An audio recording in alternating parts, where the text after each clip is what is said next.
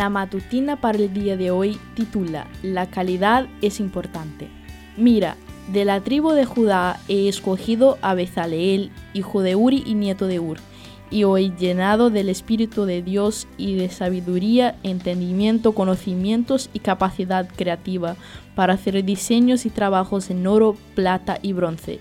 Éxodo 31, 2 al 4. Un sábado en la noche, Lisa, nuestro amigo Josué y yo decidimos ir a la tienda de vídeos en busca de una película para ver. Mientras examinábamos los estantes en busca de una portada que nos atrajera a todos, noté una que me pareció patética.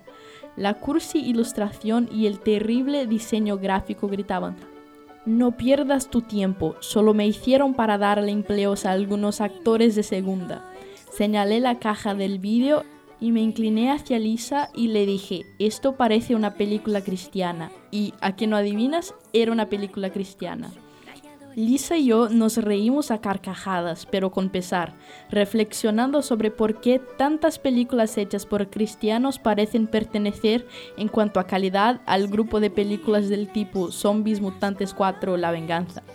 Mientras tanto, Josué, que es judío y por lo tanto ignoraba gran parte de lo que los herederos más exitosos de su religión han hecho últimamente, nos miró como si estuviéramos locos.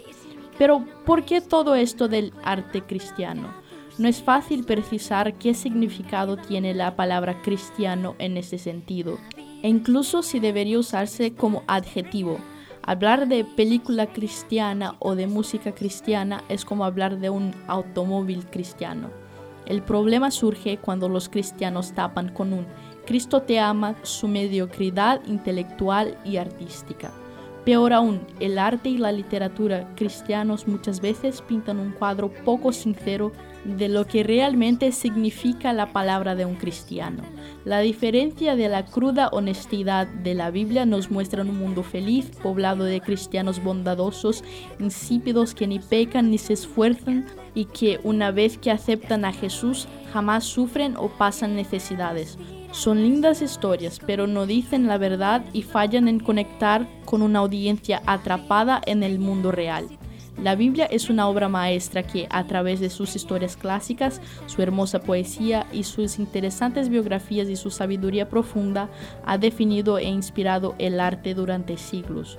Y aunque haya un elitismo espiritual que va en contra de todo lo que representa el Evangelio, creo que una de las mejores maneras de testificar del Creador es siendo verdaderamente creativos.